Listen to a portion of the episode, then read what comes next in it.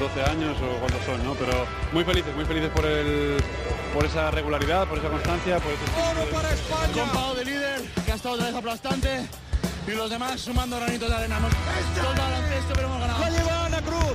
Línea divisoria. Va a lanzar. ¡Dentro! ¡Dentro! ¡Dentro! ¡Dentro! Se me ha parecido la Virgen y, y nada, muy contenta. Me volví loco el primer día que pisé la cancha, no me volví loco. Dije que venía esto, la puta. Lo dije, que venía esto.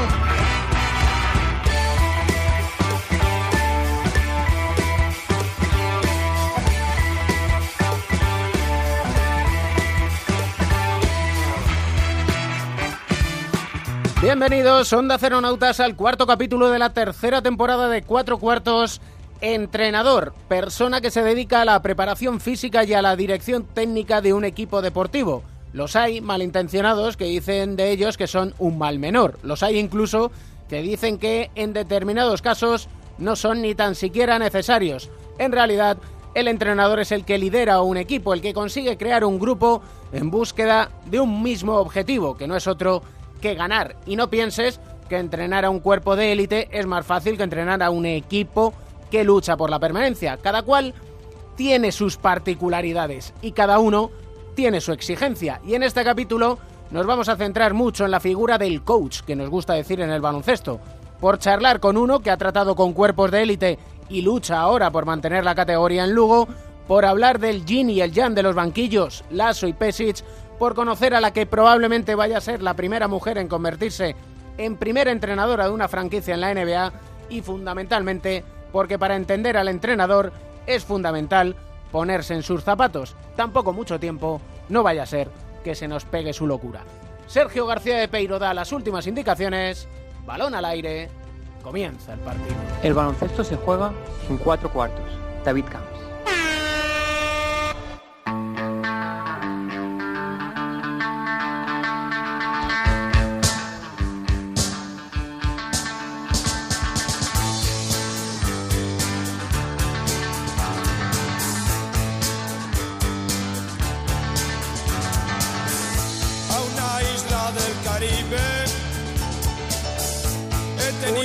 Baloncesto como Lugo disfruta de nuevo del baloncesto de élite, el Café Escandelas Breogán, clásico de nuestra liga, tras 12 años de peregrinar y con un entrenador joven, 46 años, aunque como decíamos en nuestra época, joven aunque sobradamente preparado.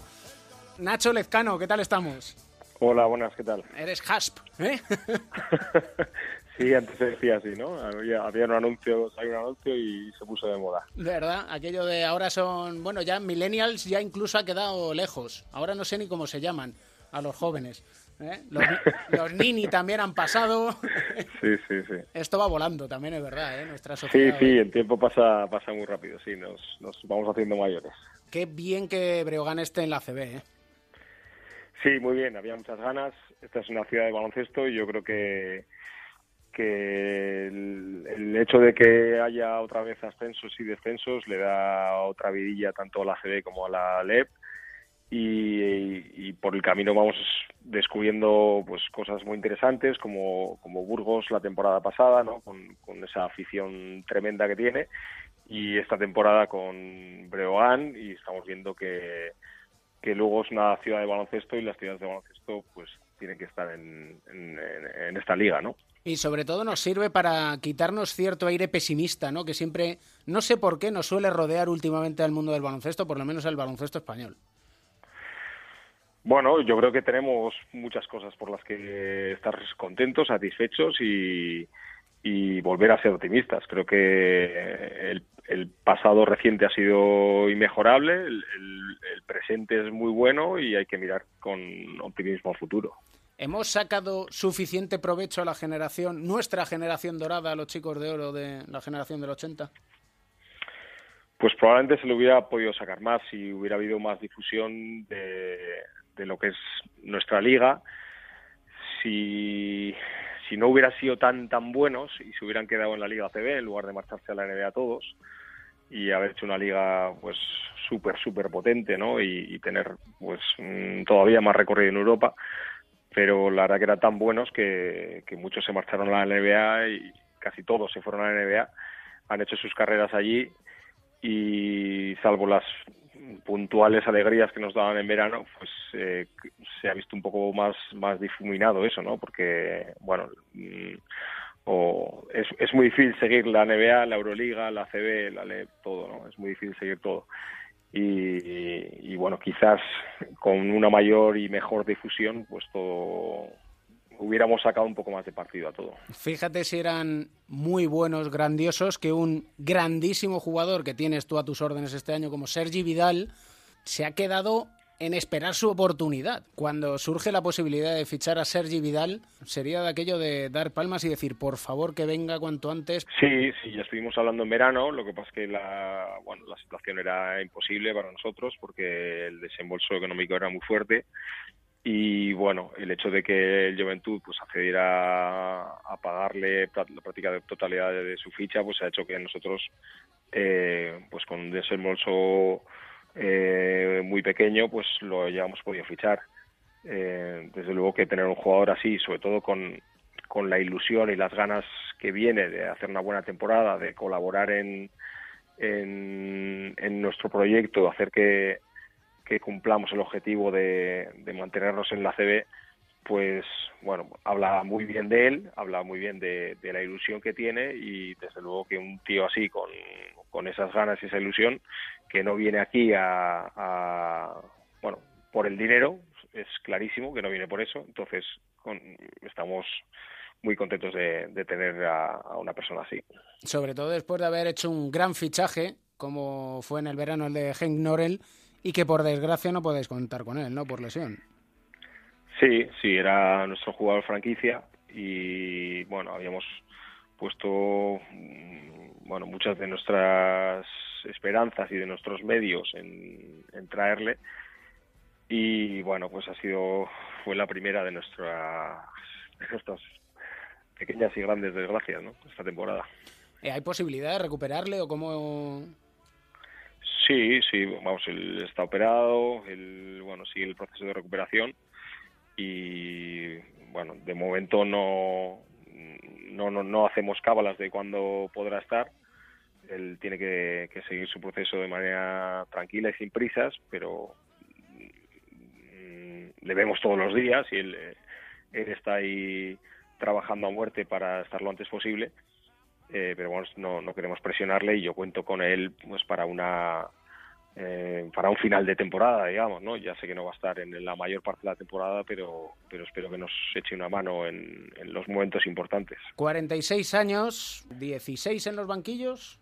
A nivel profesional, digamos, eh, entró en el Vasconia el 2001 y digamos que ese sería el inicio de mi carrera a nivel profesional, pero en los banquillos llevo toda la vida. Eh, yo empecé muy pronto, empecé cuando era jugador, estaba en un club de muy familiar en el que todos colaborábamos en la medida de lo posible para que el club estuviera en marcha y, entonces los que íbamos cumpliendo y ya empezábamos a ser cadetes o, o juveniles, pues ya empezamos a colaborar pues entrenando equipos o haciendo de árbitros o de mesa, de lo que tocara, ¿no? Entonces yo muy pronto empecé, empecé a entrenar siendo pues un jugador muy joven. ¿Club Jarrilleros? Sí, sí, eso es, en Portugalete. Bueno, aquello es un aprendizaje brutal, ¿no?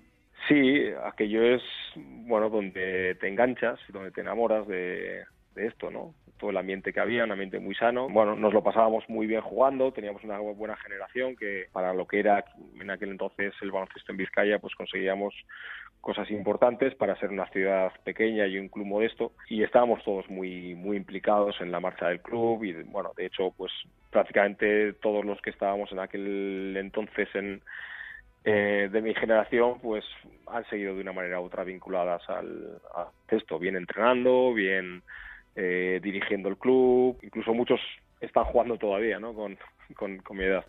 ¿Y qué contraste de repente llegar a, a Vitoria, Basconia y encontrarte con, con Dusko Ivanovic? Sí, sí, bueno, ya llevaba unos cuantos años en Vitoria, mis últimos años como jugador fueron en Vitoria, mm, empecé a entrenar a los, a los jugadores que habían sido mis compañeros eh, estuve cuatro años en, el campus de Álava, un equipo de, allí pues a nivel provincial, no llegamos hasta la Liga EVA y bueno, pues de allí surgió la oportunidad de ir a de entrar en el Vasconia eh, al lado de, de Dusko Ivanovic y bueno, pues fue un, un aprendizaje duro y, y, a la vez pues muy bonito, lo recuerdo con muchísimo cariño.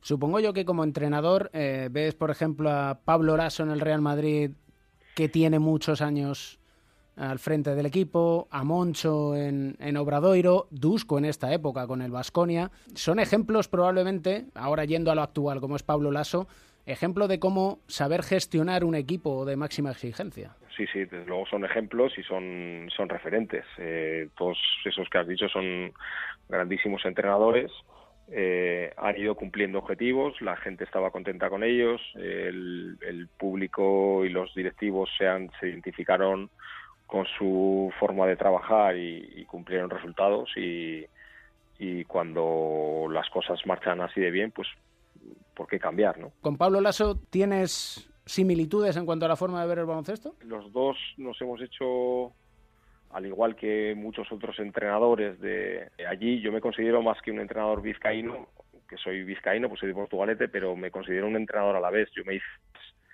como entrenador en Vitoria que, en Vizcaya.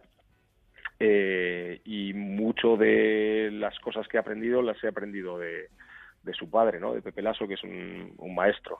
Entonces, bueno, creo que nos hemos imbuido un poco del, de los mismos principios y luego cada uno pues tiene, tiene sus ideas, ha seguido su camino, ha acumulado experiencias diferentes y la verdad que, bueno, a mí particularmente me encanta el, baloncesto que hace el Real Madrid con él. Eh, es un baloncesto muy atractivo y que a su vez eh, está dando resultados. ¿no? Yo creo que es el, el mejor equipo que he visto yo no solamente este año, ¿no? sino la, la, suma de todos los años, pues el mejor, eh, la mejor generación, digamos, que, que, he visto yo nunca, ¿no? Que me atrevería a decir. ¿Que has visto nunca?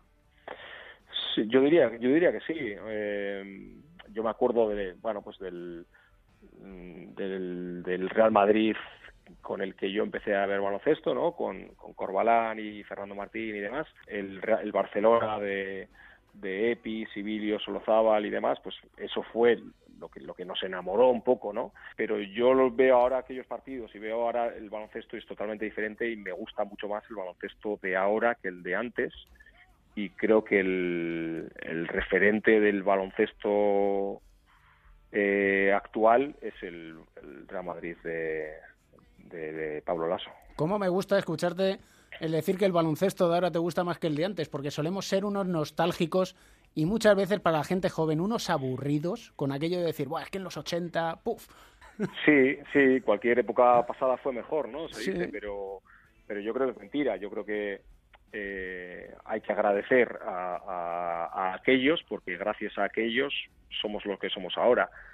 Eh, pero el baloncesto ha cambiado, yo creo que a mejor. Los jugadores son, son mucho mejores a nivel físico, son mejores a nivel técnico, son mejores a nivel táctico y en parte son mejores o, mucha parte eh, gracias a ellos, ¿no? Gracias a los a los anteriores. Pero creo que los de ahora son, bueno, creo no, estoy seguro de que son son mejores, ¿no? Y todo todo está más estudiado, hay eh, los entrenadores también somos mejores, porque solamente porque, porque hemos aprendido de aquellos y de muchos otros, ¿no? Ahora la información es mucho, mucho más amplia de lo que de lo que había entonces, los medios son mucho mejores, entonces, bueno, creo que todo evoluciona, todo en la vida y todo, casi todo va a mejor, ¿no? Eh, creo que mirar el pasado con eh, está muy bien para, bueno, pues para recordarte de lo que era aquello, pero creo que es lo de ahora es mejor y sobre todo que los jugadores al ser mejores os obligan a los entrenadores a ser mejores. Sí, sí, desde luego, por eso, ¿no? Eh, ahora va todo mucho más rápido, es todo mucho más intenso, eh, tienes que estrujarte más la cabeza para, para, para que tu equipo pueda hacer una canasta o para que tu equipo pueda defender de una manera determinada un, un sistema determinado contra un jugador determinado. Ya te digo, yo creo que, que todo ha cambiado a mejor, todo es los jugadores son más altos, más rápidos, más fuertes, eh, tienen más habilidades. Eh, antes era muy difícil ver a un, a un, a un pivot grande que se pudiera mover. Ahora los, no solo hay pivots grandes que se pueden mover, sino que se mueven con la agilidad de un base, que tiran eh, como el mejor de los tiradores. Bueno, creo que, que ha cambiado todo muchísimo. Yo de vez en cuando veo partidos de, de otros años, de aquellos maravillosos años, y digo, joder, cómo ha cambiado todo, ¿no? Ellos sí eran muy buenos, eran, muy, eran buenísimos, pero, pero creo que los de ahora son mejores.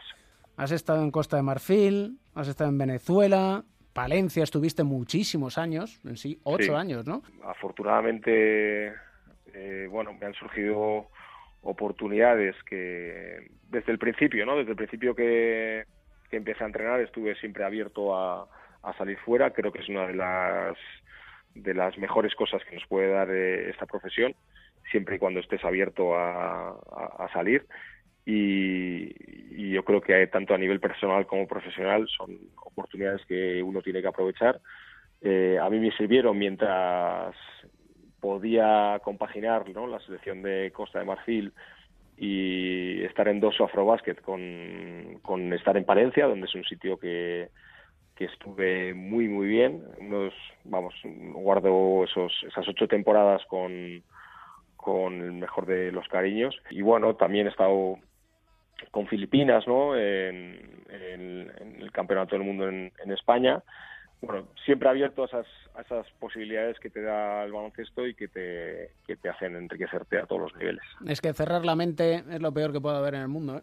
Sí, yo creo que eh, viajar nos hace ver el, mundo y la vida de otra manera y yo es el consejo que le doy siempre pues, a, mis amigos o al que quiera escucharlo. ¿no? Creo que viajar es de las cosas más maravillosas que, podemos hacer, eh, es la mejor de las inversiones que podemos hacer con nuestro dinero y, y hay que estar siempre dispuesto a viajar, a conocer otras culturas, a conocer otra gente, otra forma de, hacer las cosas, otra forma de ver la vida y eso te da otra perspectiva. Así aprenderíamos a escuchar, que muchas veces es lo que nos falta.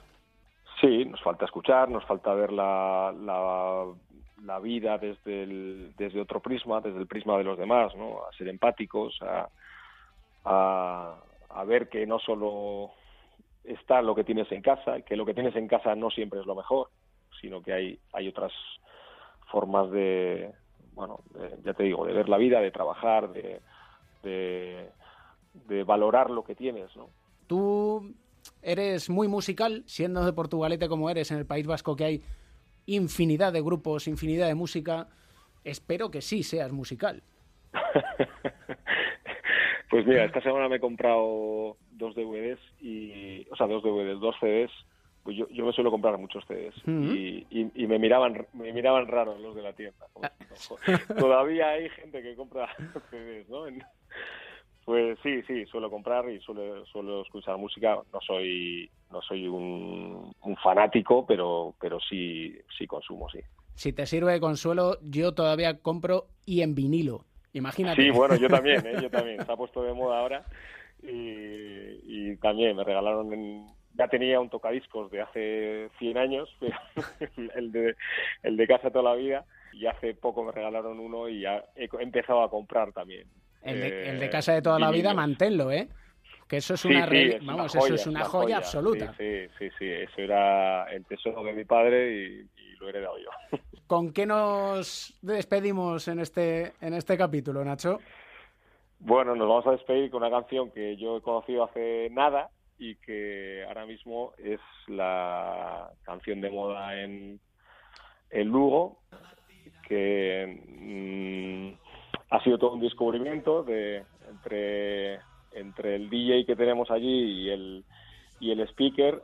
Eh, han conseguido que todo el público eh, al escuchar esta canción pues saque el teléfono móvil, encienda la linterna y se ponga de pie y mueva el teléfono y la verdad que ha sido bueno, este fin de semana ha sido sensación eso y yo creo que, que se va a poner de moda en, el Lugo e incluso que se va a poner de moda en la CB. Viéndolo por la tele, se le ponen a uno los pelos de punta. Imagino cómo tiene que ser aquello en el pabellón. Tiene que ser, ¡buah! Bella Ciao. Sí, sí. Sí, la gente se lo está pasando muy bien y hay que aprovechar el tirón. Que se lo pasen muy bien con el baloncesto, con el Breogán de Nacho Lezcano. Da gusto hablar con personas del baloncesto como Nacho y un auténtico placer. Ojalá que a final de temporada podamos volver a hablar con el Breogán en, en la Liga Endesa un añito más, ¿eh? Pues ojalá, ojalá. Será porque las cosas han salido bien y nos lo hemos merecido. Espero que hayas pasado un grandísimo rato aquí en Cuatro Cuartos. Sí, desde luego. Es un placer hablar con vosotros. Un abrazo muy fuerte. Vale, un abrazo. Chao.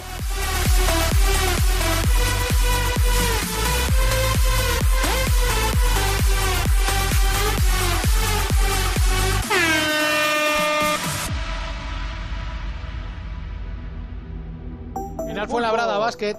79 Montaquit Fuenlabrada, 73 Barcelona, primera derrota del Barça, si gana mañana el Madrid.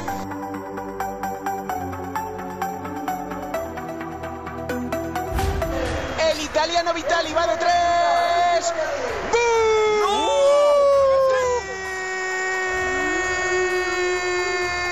¡Qué triplazo! De Michele Vitali ¡Qué para el triplazo! 101-105. El Palacio Camps. Momento de Añé, porque se pone a hacer ahí acrobacias ante el saque Para de no Sergio. Yul. No puede sacar, pero encuentra a Felipe Reyes. Yul desde su casa. No entra la mandarina No de Sergio mandarina. Yul. Gana Morabanca Andorra como si hubiera ganado la Copa del Rey.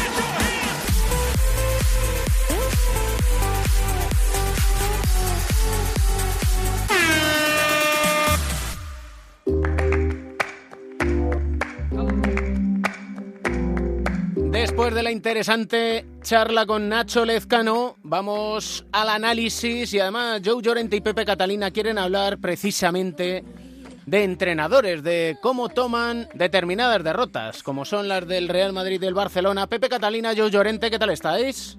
Muy bien, bloqueo y continuación, se te olvidó decir. Sí, pero eso te lo dejo a ti, pick and roll. No, no, pick and roll ni pick Y un saludo a Johnny Rogers, que está por Europa, ¿eh? Esta semana está por Europa. Esta semana está por Europa, pues a ver si Esta semana está por Europa. a ver si tiene a bien no hacernos un bloqueo y hacer un poquito de continuación, Johnny, porque le tenemos Johnny dicho la que continuación y a la línea de tres. Sí, sí, total. Es- Ya. él sí que es el, y perdona Pepe, como diría Joe, el pick and pop, ¿verdad? Total, total. Él fue, yo creo que uno de los mejores ejecutores esa situación, porque Johnny, que estaba un poco en la horquilla entre, entre el 3 alto y el 4 abierto, pues ha, ha- ha jugado muy bien así. Y era un jugador que después de un bloqueo siempre se desdoblaba para, para tirar, armaba rápido con esa peculiar mecánica y lo hacía muy bien. Ahora es uno es un alto ejecutivo en Los Ángeles Clippers, así que estamos hablando de alguien ya con un bagaje tanto dentro como fuera del campo importante. Y no sé si la franquicia angelina le va a dejar que charlemos con él de aquel Real Madrid, eh, Joe, con Petrovic, Viriukov, contigo. Qué gran, qué gran equipo aquel, qué gran equipo. Yo no entiendo por qué el Real Madrid lo- no, no le renovó a Johnny Rogers. O sea, fue una cosa un poco extraña, porque era un jugador que cumplía todos los requisitos para jugar en el Madrid en cuanto a carácter, en cuanto a implicación, en cuanto a, a amor a los colores, ¿no? Porque él, él enseguida se hizo muy madridista y la verdad es que era un jugador extraordinario. Vino como un tres alto con, con una mano con una mano muy buena, pero luego también de cuatro hubiera dado incluso mejor rendimiento, ¿no? Porque era, era muy alto. O sea, yo ni me bueno, mire todavía. Me imagino como 208 algo así descalzo. Sí, es muy Sí, grande. Y fijaros que dice, nos dice Nacho Lezcano que este Real Madrid de Pablo Lasso es el mejor equipo que ha visto nunca, incluso por encima de aquel. No sé qué os parece a vosotros. que Nacho Lezcano se fija poco. bueno, no sé, yo creo que comparar comparar eh, épocas y equipos y es- es muy complicado. Todo cambia mucho y bueno, indudablemente el Madrid tiene una gran plantilla, está jugando muy bien y, bueno, es un, eh, para mí es el gran equipo de la actualidad, ¿no? El Madrid de, Pablo Lasso es el, el- el equipo de esta década en Europa. Es, está, es que ya ma- marca una época, no estamos hablando de una sola temporada ni de dos. Estamos hablando de, de un equipo que marca una época, que, empezó muy bien construido con, con una base principalmente de jugadores nacionales que han sido los que le han dado la identificación y la identidad, muy bien rodeados con jugadores extranjeros que han ido permaneciendo en el tiempo y que eh, se han convertido yo creo que casi en, en jugadores locales, aunque respeten, posi- vamos, eh, respeten contra la seguridad del mundo y, como debe ser sus nacionalidades y sus lugares de procedencia, eh, con un entrenador bueno pues que ha sabido adaptarse a, a- a al equipo que tenía, a los tiempos que corren, a las características de sus jugadores y, y, bueno pues que no solo eh, nos da muy buen baloncesto desde hace tiempo, sino que encima lo ha certificado con muchos títulos, que yo creo que es lo que ya lleva a un equipo a la, la grandeza que tiene el Real Madrid. Hablando de grandes equipos del Real Madrid, esta semana escribía yo en, en la página web de La Galerna, en la que escribo de vez en cuando un, articulito hablando de Rafael Rullán, y el Madrid de los 70 fue un equipo magnífico. Fue un equipo que jugaba el baloncesto de maravilla, jugaba muy rápido, fue el primer equipo en el que los aleros en lugar de correr para terminar bandeja, se abrían a tirar eh, pues a 6 metros o a las esquinas, ¿no? Bravender y Walter cuando llegaban se abrían para tirar de lejos, ¿no? Y era un equipo que era un, tenía una facilidad anotadora ex- eh, extraordinaria. Aquí en los torneos de Navidad ganaban a todos los equipos que venían, grandes universidades norteamericanas, eh, bueno, North Carolina con Captech, Phil Ford, etcétera. Y la verdad es que aquí el equipo juega de memoria y de maravilla, consiguió también dos, eh, dos Copas de Europa entonces y todas las ligas del tirón. ¿no? De Rafa Rullán convendría un día recordar aquella final de la Copa Europa de Berlín, frente al Maccabi de Tel Aviv, que fue una de las mayores exhibiciones de la década de los 80 probablemente. Sí, sí, sí. Entre Rullán y yo metimos 29.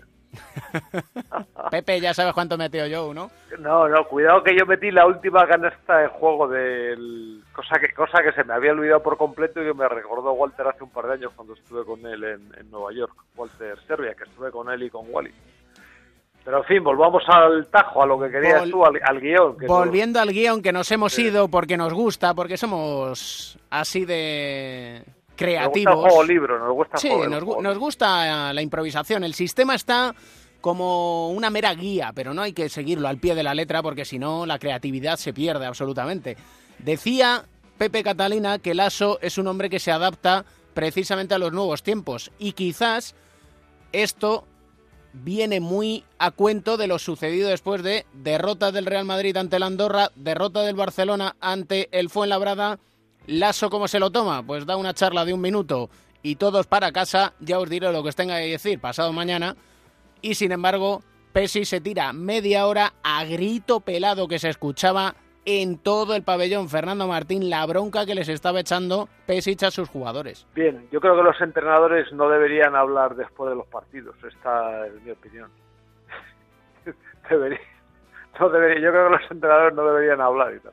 Bueno, no, no, pero en especial después de los partidos es un momento, lo digo por, por la experiencia de muchos años, es un momento de mucha tensión en el que a veces las cosas no se, se analizan en caliente, no tienes la, to- toda la capacidad de análisis eh, al 100% y la mayoría de las veces se dicen cosas que de las que luego uno se arrepiente. Y estoy hablando también de los, de los entrenadores y de los jugadores, porque a veces también los jugadores nos metemos ahí y tal, y lo mejor después de un partido que se ha perdido y que ha sido decepcionante, lo mejor yo creo es el, silencio, que cada uno piense y ya habrá tiempo de, poner en funcionamiento los resortes del equipo para solucionar el tema.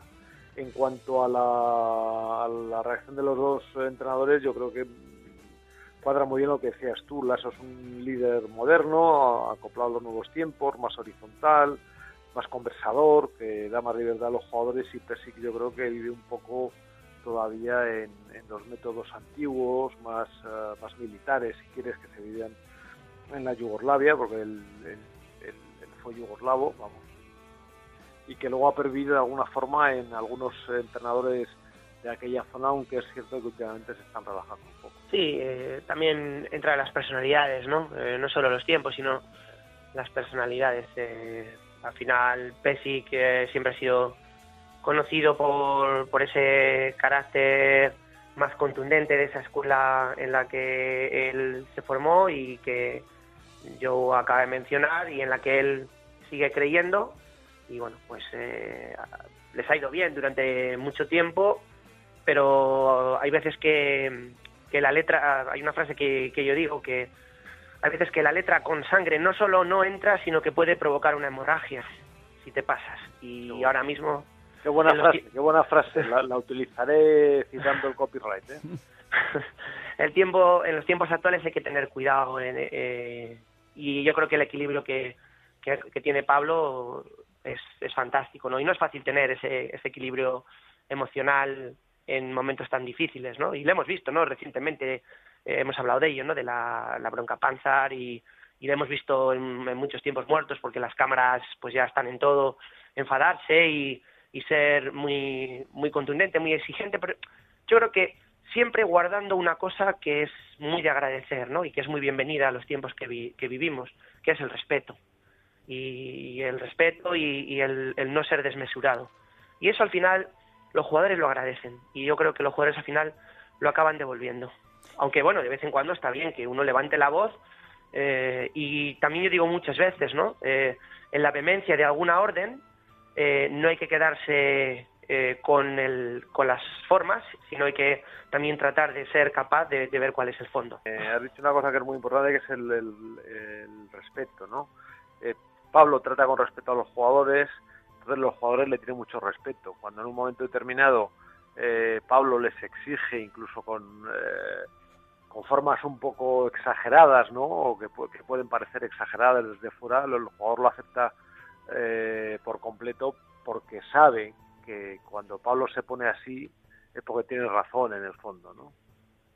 y yo creo que todos el respeto que das es el respeto que recibes también y por eso es muy importante en un equipo de baloncesto y sobre todo en los tiempos actuales practicar el respeto. Sobre todo porque al final luego todo esto se nota en la manera de jugar, porque unos juegan alegres y otros juegan encorsetados. Que es lo que Sí, estamos viendo de inicio, ¿no? De Barça y Real Madrid. se transmite, es que yo creo además que va unido un poco una cosa a la otra, ¿no? Eh, porque hasta, hasta el propio eh, grande entre los grandes, que es Zelko Bradovic, eh, su presencia eh, de carácter y su presencia en, en- la banda, eh, queriendo controlar hasta el mismo detalle, es algo que también va mucho en este tipo de entrenadores, ¿no? Donde, todo está como muy sujeto a, a lo que ellos van llevando desde la banda. Y claro, pues sí, eh, los equipos acaban siendo en algún momento determinado previsibles, ¿no? Y, y a veces robóticos, pero a veces esa previsibilidad, ese, eh, ese plan de juego tan eh, esquemático, rígido, como tú decías, David, cuando está ejecutado al nivel de la excelencia, que es a la que eh, Obradovic o algunos entrenadores de, de su eh, escuela eh, consiguen, como ha conseguido Ivanovic en su momento, ¿no? Eh, en sus mejores años en el Vasconia, pues hacen que, se vea un baloncesto de altísimo nivel. Pero al final es un baloncesto como muy trabajado, muy dirigido, eh, muy disciplinado, muy militarizado, si, si también se me apura o se me permite la expresión, y a lo mejor el de, el de Pablo es más espontáneo. Sí, más artístico, si se quiere. Yo creo la Pablo Lasso marcó una revolución en el, en el baloncesto europeo, cuando empezó a jugar de una manera diferente que entonces en Europa no, no existía todavía, ¿no? Eh, el Madrid del, de los primeros años de Yul, del Chacho, de, Rudy, incluso cuando llegó y Carroll y tal, que no, o sea, corrían y corrían y el extra pass, y un juego muy libre, muy alegre, eh, bueno, no, no solamente llamó la atención en España, sino en toda Europa. En Madrid, por donde iba a jugar, se llenaban todos los pabellones porque realmente era una vuelta a unos a un tipo de baloncesto que se había perdido, ¿no? Era el tipo de baloncesto pues casi de los 80 y tal. Ahora ahora ya estamos en otra cosa. ¿eh? Ahora ya se ha dado una vuelta de tuerca y tal, pero pero bueno, el, el- el Madrid ha marcado mucho en ese, en ese sentido. Saltando de la élite a la eso, eso, eso igual lo dejamos para la, Para la siguiente capítulo, para el ¿queréis? siguiente capítulo, ¿no? Eh, Yo por- creo que sí. Y bueno, este año está, está muy bien. Bueno, Pepe lo puede decir con mucho más Sí, está, está muy bien, la verdad, al vivirlo en primera persona, pues me da la posibilidad de, de poder eh, emitir opiniones eh, bastante cercanas a lo que es la realidad y, aproximadas y precisas. Y bueno, pues sí, está muy bien. Es una liga que en España no es la primera liga, pero que a nivel europeo es considerada como una primera liga. De hecho, vienen muchos jugadores interesantes porque la consideran como una especie de plataforma de, exposición, de lanzamiento a, digamos, mejores ligas en, Europa, ¿no? Eh, la más cercana, evidentemente, que es el objetivo primordial de todos de la CB. Está muy bien, ha mejorado. Hay muchos clubes, si repasáis eh, la lista de los 18 participantes, hay muchos clubes con pasado a CB, con lo cual ya pues hay muchos enfrentamientos con sabor añejo, aunque ahora con, nuevos clubes, con clubes de nueva creación. Eh, hay un tercer descenso esta temporada aprobado por la ampliación de la LED Plata 24, que le mete un punto más de, de, responsabilidad y de tensión y de, precaución y de drama en algunos momentos con que las jornadas finales. Y han cambiado también el formato del ascenso, donde ascenderá el primero de forma directa y el segundo tendrá que ir a un primer playoff entre el segundo y mejor noveno clasificado. Y los cuatro ganadores de esas series de playoff tendrán que jugar en una Final Four a, en fase única, en sede única, y el resultante de, ganador de esa fase será el, segundo que ascienda. O sea que el, el camino para el segundo será más arduo que para el primero esta vez. Lo analizamos con detenimiento en el próximo capítulo, porque va a dar mucho juego la Leboro también en este bloqueo y continuación con nuestros analistas Joe Llorente y Pepe Catalina. Siempre un deleite escucharos. Ha sido un placer, una vez más. Igualmente, un abrazo. Un abrazo.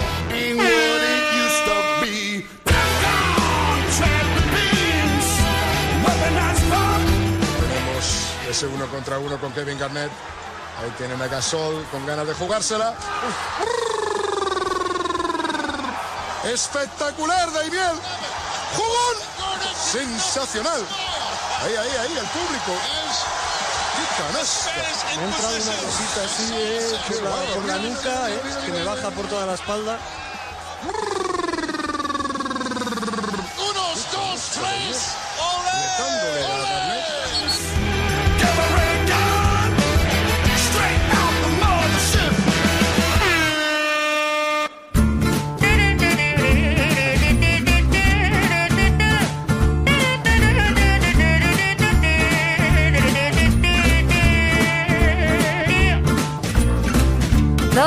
Tercer cuarto en marcha, nos situamos como siempre muy cómodos en nuestro diván de Beirán para hablar de psicología del deporte con nuestro psicólogo del deporte y medallista olímpico, José Manuel Beirán. ¿Cómo estás? Muy bien. Tenemos un tema pendiente que abarca muchas cosas, pero fundamentalmente una palabra que quizás a día de hoy incluso suena hasta extraña, que es la comunicación. Es una una parte fundamental del trabajo de los entrenadores en todas las categorías. Da igual que sean niños eh, que, profesionales. Lo que pasa es que no es lo mismo la forma de, comunicar de, unos y otros y luego las habilidades. Pero eso es una de las cosas que, habría que trabajar más individualmente, ellos mismos. en los cursos de entrenadores se habla de eso, pero luego lo tienes que ir mejorando continuamente a lo largo de toda tu experiencia, de toda tu carrera. Y hablas de comunicación de entrenadores profesionales, de entrenadores base.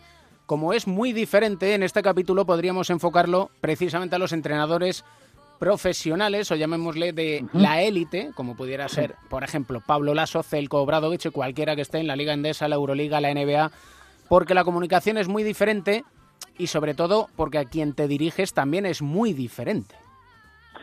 Sí, sí, así es. Y además lo que hay que tener muy claro siempre es que en la comunicación lo importante no es lo que dices, sino el impacto que tiene lo que dices.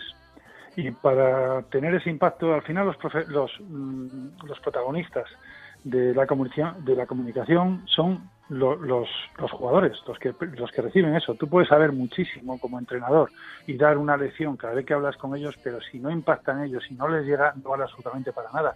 Tienes que tener en cuenta que ellos son los protagonistas. Y eso tiene que ver luego pues con la forma de decirlo, con el momento en el que lo dices, con la emoción que estás mostrando en ese momento, los gestos, la comunicación no, verbal, que es fundamental, y luego también, sobre todo, por la capacidad de influencia, que es la credibilidad que tienes. Y eso lo vas ganando poco a poco. Muy fácil de perder, pero, pero que en principio la tienes. Lo que pasa es que a veces la vas perdiendo.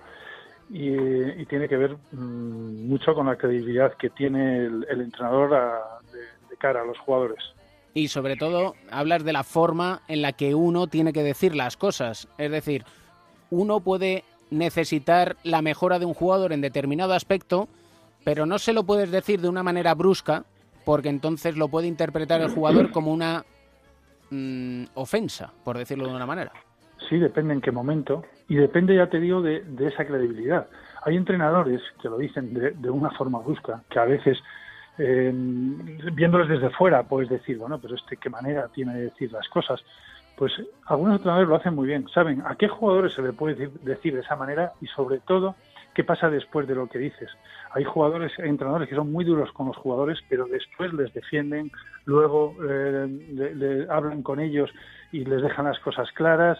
Eh, tienen hacen que los jugadores entiendan que cuando le estás diciendo algo, por muy duro que sea, estás ayudándole. O sea, sería mucho peor que nunca te dijera nada. Eso es mucho peor que hablarte mal. Otra cosa es que siempre te hable mal. Entonces eso va desgastando muchísimo y además sobre todo es que llega un momento que ya no tiene ningún impacto. Si a ti todos los días te meten una bronca, todos los días llega un momento en que ya no haces ni caso. Te entra por un oído, te sale por el otro. Tienes, ese es parte del trabajo del entrenador, saber cómo manejar esa, ese estilo de, de- comunicación, que puede ser pues eh, muy duro, como dices tú, puede ser mucho más cercano, pero puede ir variando, que es lo más importante, que no siempre tienes que, que decir las cosas de la misma manera. Aunque tengas una forma de dirigir una- y, un- y tengas una, una forma de actuar siempre parecida, pero también tienes que ser capaz unas veces de, de escucharlo. Eh, Esto es otra cosa. La comunicación no solamente es decir cosas, es también escuchar. Es igual de importante escuchar, saber cuándo puedes escuchar y cómo escuchar. No solamente es oír, es escuchar. Si tú sabes escuchar, luego vas a tener mucha más influencia en los jugadores cuando les digas algo. Porque es muy importante hacerles sentir partícipes de lo que sucede en el equipo. Sí, así es, y además ser sinceros, que eso es una cosa que habíamos hablado, me parece, la última vez, Sí. que ha comentado algo de eso. Hay que ser sinceros, tienes que ser sincero contigo mismo, o sea, con tu forma de actuar, no, no interpretar, sino tener habilidades para cambiar la forma de dirigir eh, o de comunicarse, pero siendo sincero y, y- y haciéndolo porque quieres hacerlo de esa manera. Pero sincero me refiero a no engañar a los jugadores. Esto es para cualquier categoría. Mm, A veces se puede tener la tentación de decir lo que ellos quieren escuchar, sobre todo pues en pretemporada, cuando fichas a un jugador, le dices cosas que tú no estás seguro de poder cumplir, pero en ese momento el jugador sale muy contento. Pues muchas veces tienes que ser capaz de decir las cosas, o sea, siempre habría que ser capaz de decir las cosas eh, con sinceridad, aunque sea un poco más duro, pero luego va a ser mucho más fácil más adelante. Esto quizá tenga que ver con la asertividad y con la posibilidad de decir las cosas sin el miedo a enfadar al que tengas enfrente. Es decir, que a raíz del respeto que se ha ganado el entrenador, a raíz del respeto que tiene hacia el jugador y viceversa, a partir de ahí se pueden decir las cosas de una manera más clara, ¿no? Sí, eso es. Hay que decir las cosas claras, eh, no hay que intentar eh, quedar bien. Esa es otro, otra cosa que tienen que tener muy claro los entrenadores y es que no puedes pretender quedar bien con todos, absolutamente con todo el equipo. Siempre va a haber jugadores que no van a estar a gusto, pero si has sido sincero con ellos y, y no les has engañado, no va a haber ningún problema.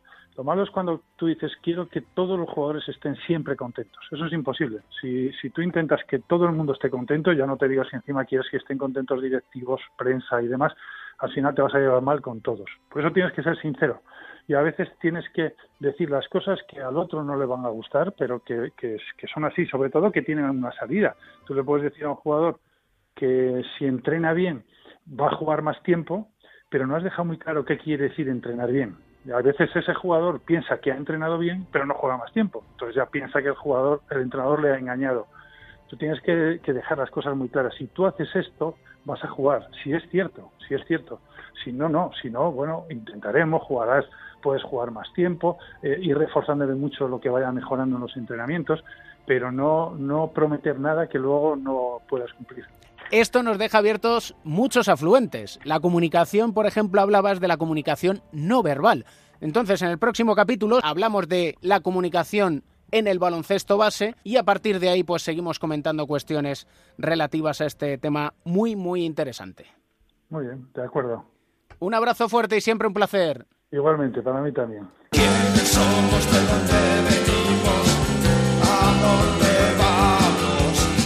Gaby Ocete Castillo. Nieves Llamas. Rebeca Lynn Hammond. Rusia. Melotero. ¿Cómo estás? Helen Luz. Rivas Futura 2007. Tenemos pendiente con Gaby Ocete el hablar de Becky Hammond, una pionera. Una pionera, sin duda, Becky. O sea, conocida como Rebecca Lynn Becky Hammond, la mujer que rompió casi todos los techos de cristal del baloncesto americano, pero que nació allá por el año 77 en Rapid City, Dakota del Sur. Todo muy americano, ¿verdad? La verdad Rapid es que City sí. Se llama así porque por el río que desemboca en el Cheyenne, que después a su vez desemboca en el Missouri. ¿Quién nos iba a decir que esta chica iba a acabar siendo rusa, eh? Rebeca Lynn Hammond. Y dices, hombre, la norteamericana del equipo. No, es la rusa, la comunitaria. Sí, pues esta jugadora que nació dentro de un parque nacional en Black Hills, ahí en Dakota del Sur, eh, tenía un sueño. Ella era una de las mejores jugadoras americanas y quería jugar los Juegos Olímpicos. Pero cansada de esperar y de ser rechazada por el equipo olímpico americano, en 2007 se nacionalizó rusa y firmó por el Chesca por el CSK de Moscú para jugar allí. Al enterarse el equipo americano la reclamó, pero Becky mantuvo su palabra y cumplió su sueño olímpico con Rusia en 2008, donde fue bronce con la selección rusa y también estuvo en 2012. Y bueno, en 2009 fue plata en el europeo femenino también con la selección rusa. Siempre ha ido contracorriente. Te diré que a Becky Hammond siempre la han rechazado por bajita y por lenta. Nadie creyó en ella como jugadora ni en Stephen High School, ni en la Universidad de Colorado State, ni en la, ni en la NBA femenina. Hay que recordar que no entró en el draft, pero acabó triunfando siempre. Tiene su número 25 retirado en todos los sitios donde ha jugado y ha sido elegido por la Women, Woman NBA una de las 15 mejores jugadoras de la historia. Recuerdo incluso a Maya Valdemoro, que jugó con ella Sí, después en en- Valencia. en Valencia, en su segunda etapa Casares, española. Decía, es que es una jugadora que va tres pasos por delante. Sí, es muy buena, era muy inteligente en la pista, era una base de las que te quedabas mirando para ellos de la calidad del, del juego. Tú fíjate, el 13 de julio del 2013 se rompe el ligamento cruzado anterior izquierdo jugando contra Los Ángeles Spurs. Ella entonces eh, jugaba en el equipo de San Antonio de la Liga Femenina y empieza su rehabilitación y empieza a ir a los entrenamientos del equipo de Greg Popovich. El 23 de julio de 2014, poco más de un año después, se retira del baloncesto y pasa a formar parte del cuadro técnico de Greg Popovich. A partir de aquí empezamos ya a romper barreras. El 5 de agosto de 2014 ficha con, con los Spurs como asistente. Es la primera mujer en la historia del deporte profesional americano. Contamos NBA, NHL, NFL y Major League Baseball, los cuatro deportes, en conseguirlo. Y es la primera, y bueno, aquí ponemos un asterisco, pero eh, en 2001 John Lucas en Cleveland Cavaliers contó con- como asistente con una mujer, con Lisa Boyer que actualmente es la entrenadora de la Universidad de South Carolina desde 2010.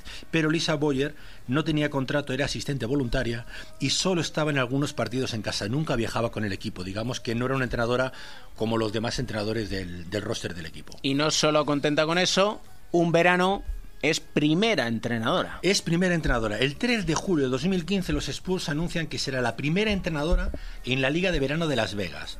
El primer partido lo, lo dirigió el 11 de julio y te diré que los Spurs el 20 de julio de 2015 ganaron la Liga de Verano con ella como entrenadora. Y en un mundo tan de hombres, vuelve a sorprender que ya no solo sea candidata a primer entrenador, sino que sea candidata a general manager. A General Manager, el 2 de julio de 2017, Milwaukee Bucks la entrevista para ser General Manager del equipo de, la, de Antetokounmpo, de la- del equipo de, de Milwaukee, del equipo de las Harley Davidson.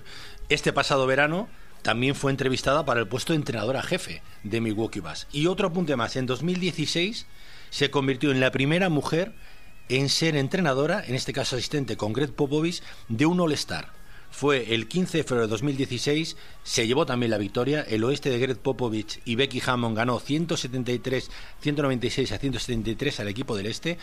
Y bueno, y recordar el episodio de este verano cuando iba a ser entrenadora, fue entrevistada para, para ser entrenadora de Milwaukee Bucks, esa carta de apoyo de Pau Gasol hablando de las grandes virtudes de Becky Hammond para el puesto de entrenadora jefe. Vamos a terminar con música de Dakota del Sur, ¿no? Ya que estamos, pues allí hay Me sorprendes indígena. todos los días con la No, música. esto Carl. también es tuyo, con lo cual un poquito de blues, porque ahí en Dakota. Blues rock. Un poquito de blues. Un grupo indígena. Adiós, Cans. Adiós.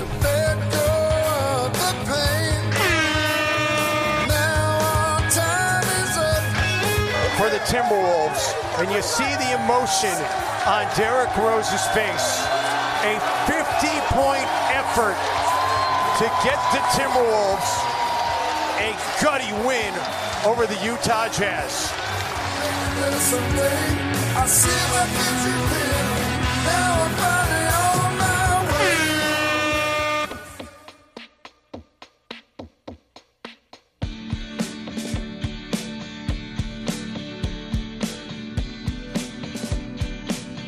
Miami, Nacho García, ¿cómo estás? ¿Qué tal, David Camps? Muy buenas. Aquí te tengo la nueva sintonía de conexión en Miami. Muy bien, muy bien. Suena un poco más a calles de Filadelfia, ¿no? Pero me iré acostumbrando, no te preocupes. Los Counting Crows son así, oye. ¿Qué le vamos a hacer? no, no se puede tener todo. Suena americano, que es lo importante. Claro, esa es la cuestión, porque hablamos del deporte americano, del baloncesto norteamericano, y si hay un lugar en el deporte norteamericano, pero en lo más alto es la liga universitaria, que ya ha empezado. Sí, sí, sí. Una competición que, que cuanto más la conoces, además, más te apasiona. No conozco a nadie que la ha ido conociendo y que no se haya ido enganchando. Eh, tiene, como todo el mundo sabe, además su punto ha sido en marzo, en el March Madness, pero ya empieza. Empezó esta semana, se ha abierto la temporada con un Champions Classic, que es eh, bueno, la buena costumbre que tiene la NCAA de abrir cada temporada con un partido inaugural, siempre con dos de los cuatro mejores programas de básquet eh, históricamente hablando eh, de los Estados Unidos. Se juega además en campo neutral. Este eh, martes ha sido en Indianápolis. Los cuatro mejores son Duke, Kentucky, Kansas y Michigan State. Jugaron los dos primeros. Duke, que batió récords ante Kentucky, lo destrozó, hizo 118 puntos, David. El récord anterior eh, estaba en 94 y, bueno, las caras de los jugadores de Kentucky después del partido. Calipari, el entrenador, eh, tuvo que reconocer la superioridad de- del rival en sala de prensa. Dejó claro que no había perdido la fe en sus chicos. Imagínate si el primer día sale y dice que ya no cree en ellos, no hubiera sido cómico. Pero bueno, lo cierto es que eh, fue una auténtica y una soberana paliza.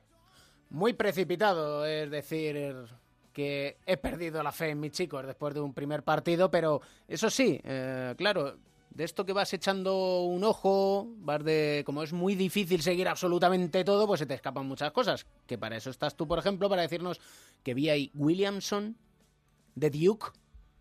Sí, sí, sí, ap- apunta ese nombre, Sion, Williamson. Eh, un pivote de 2'01, 130 kilos. En, en altura sería una especie de Felipe Reyes, más o menos, un pivot bajo, dentro de que es un pivot, y que es el jugador que va a fomentar el, tanking este año en la NBA, no tengas ninguna duda, porque, bueno, es un hombre que puede jugar en cualquier posición del quinteto, lo ha demostrado, eh, tiene un dominio de balón y una visión de juego que le permite estar como base, tiene tiro exterior, eh, muy eficaz en su tiro, le permite jugar también como, como exterior y tiene el suficiente cuerpo por ese peso, pues son 130 kilos, eh, como para, bueno, pues conseguir, eh, pese a la escasez de altura, pegarse en la pintura, sacar ventaja con buenos movimientos también de espaldas cerca del aro. Es un jugador técnicamente superior, yo no recuerdo nada igual en muchos años, David, y lo demostró ya en ese partido inaugural ante Kentucky, 28 puntos, 7 rebotes, 2 asistencias en 23 minutos de partido, fue un auténtico torbellino ¿no? y formó una dupla con RG Barrett, un jugador que ya estuvo el año pasado en Duke, que parece muy difícil de parar. Yo creo que eh, Duke es favorito número uno con Coach Key al frente, puede ganar su sexto anillo, el entrenador Mike Krzyzewski, y yo te diría que pese a lo de anoche, yo añadiría también a Kentucky y también a Kansas. Yo creo que son los tres grandes favoritos que pueden ganar el torneo y que además son eh, bueno pues eh, candidatos a tener muchos jugadores en el top ten del, del próximo draft. Mejor no te lo encuentres por la zona porque menuda roca. Por cierto, apunta otro nombre, Romeo Langford, de Indiana. No es el novato que ha, llegado, que ha llegado a la liga como mejor ranking, no es el mejor proyecto de jugador actualmente, pero tiene algo, David, que no tiene nadie, que es que eh, tiene completamente locos a todos los aficionados del baloncesto en Indiana. Ya sabes lo que es el baloncesto en Indiana, ¿no? Sí. Es un jugador nacido allí, eh, que todavía no ha jugado ningún partido universitario, pero ya es una leyenda porque ha anotado en su high school, en su etapa de instituto, 3.002 puntos. Lleva un promedio de 35.5 por partido, con casi 10 rebotes de promedio, con casi 4 asistencias de promedio por encuentro y solo ha perdido dos partidos en su vida. Así que ya sabes que no hay nada que amen más los seguidores del baloncesto en este estado de Indiana que un nativo, un Hoosier, de verdad, eh, con esos registros. Así que no sé si este año va a ser el año de Romeo Lanford, pero que van a estar todos los medios sobre él seguro, vamos, te lo digo ya. Y llamándote Romeo, obviamente el amor tiene que estar detrás. Perdón por la Veremos. gracia fácil. Es lo que tiene estrenar Estamos sintonía. acostumbrados. Estamos acostumbrados, no te preocupes, David. Un abrazo Te fuerte, queremos Nacho. como eres. Eso es verdad. Un abrazo grande.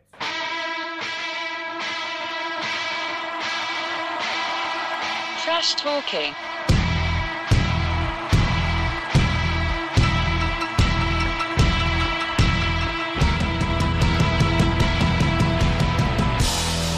¿Quién le iba a decir a Alberto Pereiro que el trash talking iba a ser tan sumamente agresivo como la nueva sintonía de la crónica en rosa, eh, Pereiro? Bueno, oye, hay que adaptarse a todo y yo creo que el trash talking si quiere seguir en este mundo y que no le moleste una ambulancia en plena carretera, pues tiene que evolucionar en todos los sentidos. Ya está solucionado los dos problemas, el de la música y el de la ambulancia que El- ha pasado rápido. El de la ambulancia de Duchel, papá de Mateo, no es para ¿Qué ti, tal? ¿no? ¿Cómo ¿Qué estás? tal? ¿Cómo estáis? A mí de momento no me molesta ningún sonido.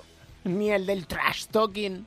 Bueno, ese, ese es molesto, ¿eh? Porque parece, es como el silbidillo ahí al lado del oído, como el, el, el colega de al lado este que, se- que, que muerde las pipas y parece que está reventando eh, bolsas de plástico, no sé, es molestito. El, El que te va al cine con la bolsa de patatas fritas. Ese, ese, que no pega nada, es como, tíos, eso cruje, eso es, o sea, no sé, coge, coge otra cosa que, que no que no le moleste a los 200 que tienes entre, entre la parte de delante y la de atrás. Pues, además se ponen en el medio, ¿eh? No te creas tú que, que se van a una esquina. Son de los que llegan y dicen, no, la 10 y en el centro, por favor, dale, gracias. ¿Sabes? Una de las imágenes que me están viniendo ahora a la cabeza es Magic Johnson con una bolsa de patatas detrás de Luke Walton para explotarla.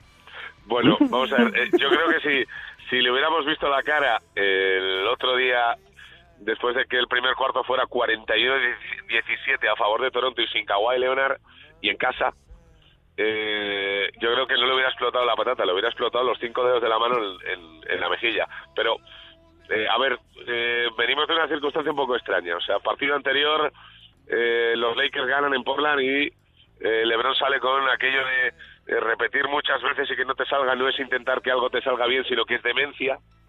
Eh, automáticamente a los dos días, eh, Magic en una entrevista en ESPN eh, deja claro que salvo que pase algo extraordinariamente malo, eh, Luke Walton va a seguir hasta final de temporada. El primer cuarto del partido contra Toronto es 41-17. No sé si eso es extraordinariamente malo o es el apocalipsis now del baloncesto, porque fue bochornoso. O sea, el Staples pitó a los Lakers en ese primer cuarto. Eh, automáticamente después de eso, eh, nuestro amigo Sam Cialania, que ahora que está cerca de LeBron parece que da más noticias, bastantes más noticias, eh, deja caer que Jason Kidd eh, podría ser el mejor colocado para coger el equipo si es que pasa algo súper extraño de aquí a final de año. Y luego Magic cuando le han vuelto a preguntar ya no ha querido decir que no. Entonces estamos ahí en esa nebulosa de, de trash talking eh, habladurías y eh, posiblemente cuando ratificas a alguien es cuando más cerca está de echarlo a la calle que ya veremos a ver cómo queda todo ¿no?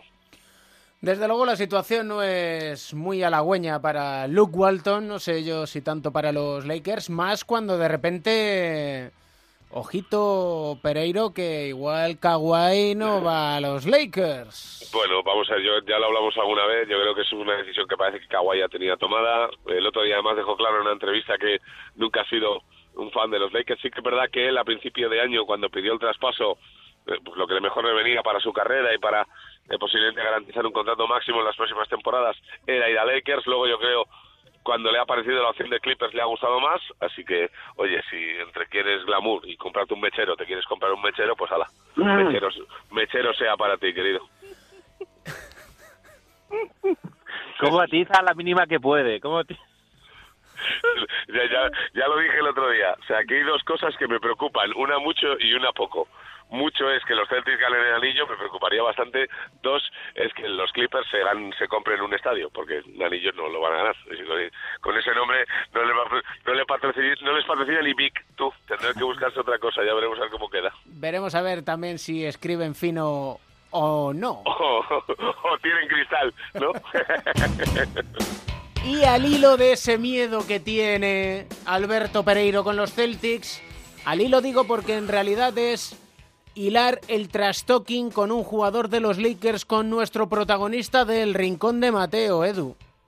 Sí, y además está muy relacionado también con los Celtics y con Luke Walton, amigo de Pereiro en los banquillos. Hablamos de Jamal Murray, que es el número 7 de hace dos años del draft de Denver Nuggets, eh, que es un jugador que el otro día le calzaba 48 puntos a los Celtics eh, para firmar el mejor inicio histórico de Denver desde hace como 30 años. eh, y le calzaba 48 puntos y en la última jugada pues tiraba un triple ahí un poco a ver si superaba la barrera de los 50, algo que no le gustó demasiado a Kyrie Irving, eh, que tampoco le gustan demasiadas cosas que pasan por la NBA, siempre parece que está un poco quejando.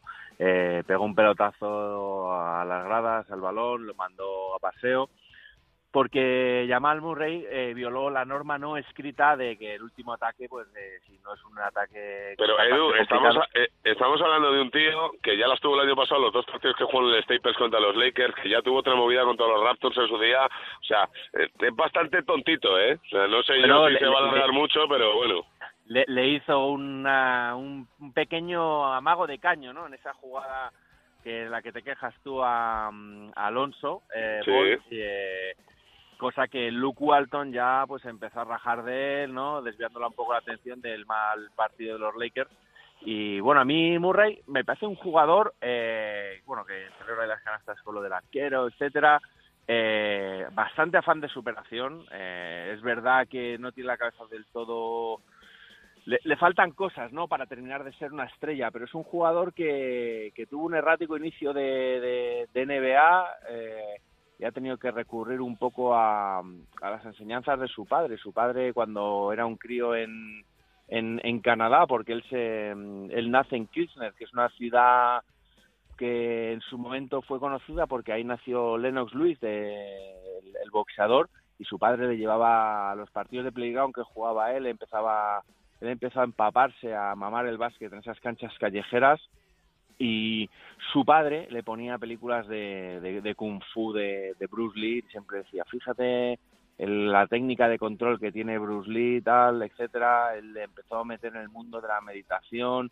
le hacía entrenar con los ojos cerrados, eh, con una con una pequeña con un pañuelo para que para no ver, ¿no? Eh, este año, antes de que empezara la temporada, esta porra que hacen entre los managers generales, en los que dicen quién es el mejor jugador fuera de la NBA, etcétera, que es el que más posibilidades tiene de, romperla esta temporada, le, nombraron a, a él, que tampoco se corta, es un descarado. Del año pasado cuando iban a, a Toronto, precisamente el partido que hice eh, Pereiro, le preguntaban quién era el mejor canadiense que hay y decía sin titubearlo que era él.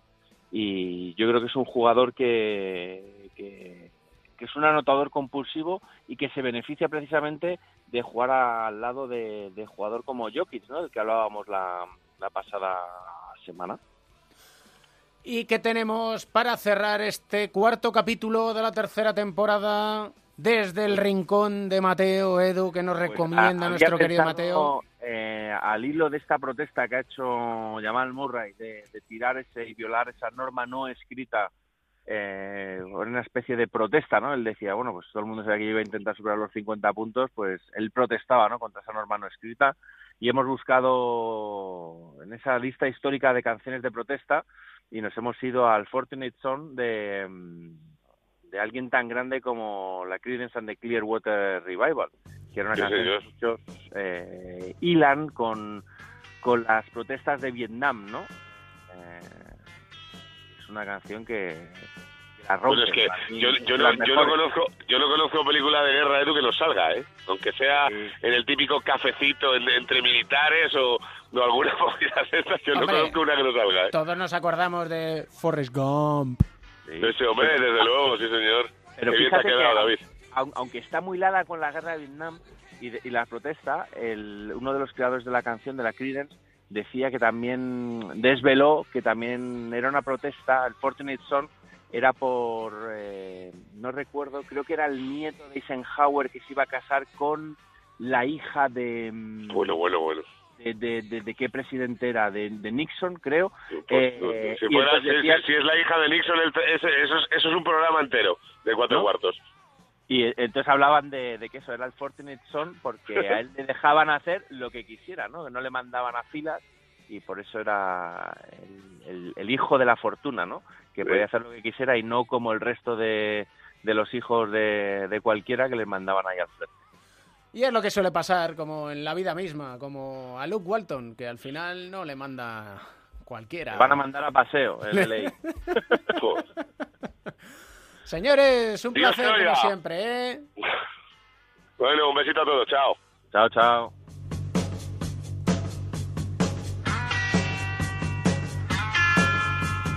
Dice John Fogerty en este clásico, ¿cuánto deberíamos dar? Su única respuesta, más, más, más. Y en esas estamos aquí en cuatro cuartos. Cada semana intentamos más baloncesto en Onda 0.es, también en Spotify. Incluso sin ser premium puedes escuchar este podcast de baloncesto, de música, porque siempre tenemos un buen motivo para sonreír. El baloncesto se juega en cuatro cuartos. David Camps.